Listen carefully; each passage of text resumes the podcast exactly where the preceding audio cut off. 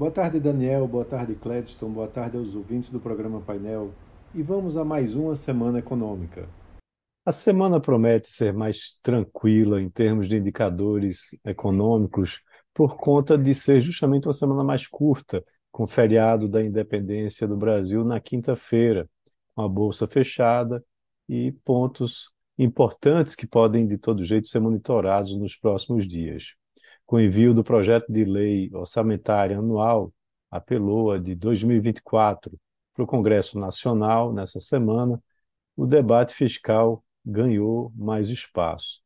A expectativa é que haja uma, uma compensação do aumento de despesas previsto na PELOA por um conjunto de medidas que vão trazer a recomposição da receita primária. A meta é eliminar o déficit fiscal no próximo ano. É desafiador para o governo atingir essa meta de déficit primário no próximo ano, né, já o, que o orçamento né, vai, todo jeito, ter o objetivo de um resultado primário equilibrado, isso é positivo aos olhos do mercado porque abre espaço para acionar medidas de fiscalização no novo arcabouço fiscal, limitando o crescimento das despesas nos anos seguintes.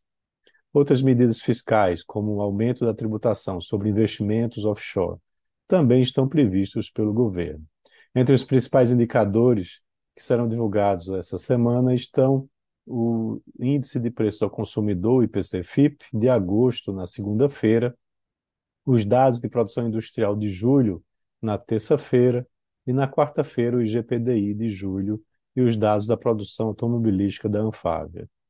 O principal dado a ser divulgado na terça, o indicador de produção industrial pelo IBGE, deve trazer aumento considerando os segmentos de mineração e extrativismo e também do setor de manufatura. Para a inflação do IGPDI, a ser divulgado na quarta, expectativa é de um crescimento de 0,25% na medida mensal, isso após cinco meses de queda. E lá fora, nos Estados Unidos, a semana se encerrou com a divulgação de dados mistos de emprego, com o payroll mostrando criação de vagas ligeiramente acima do esperado.